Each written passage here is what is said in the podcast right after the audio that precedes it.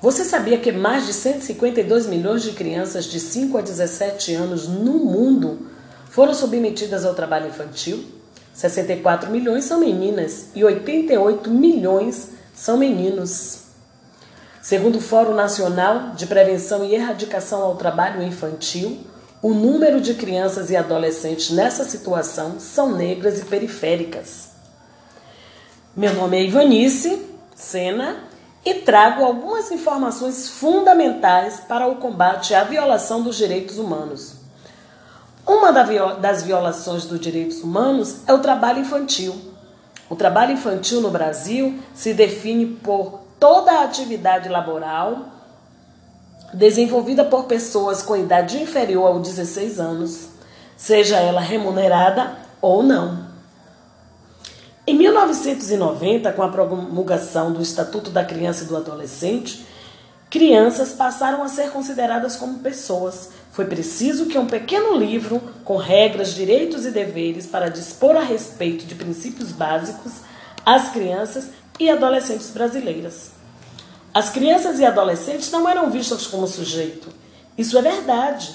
Antes do Estatuto da Criança e do Adolescente, não eram vistos como pessoas nem culturalmente, nem pelo próprio ordenamento jurídico, ou seja, pelas leis.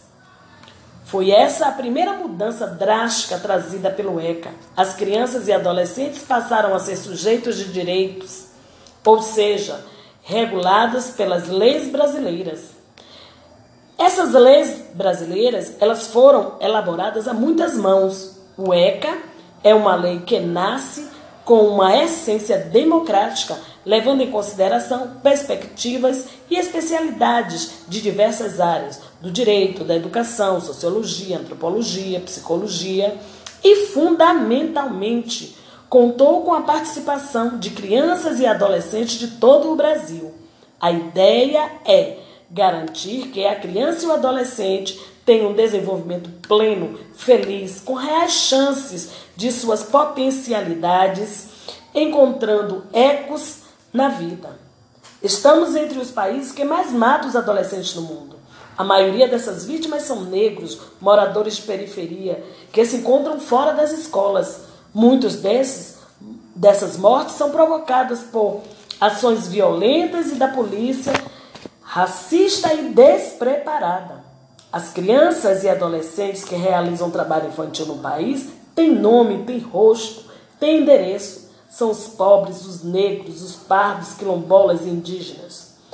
De tal forma, o Estatuto da Criança passou a agir com mais rigor, a ser controlado, investigado na violação desses direitos da, da criança.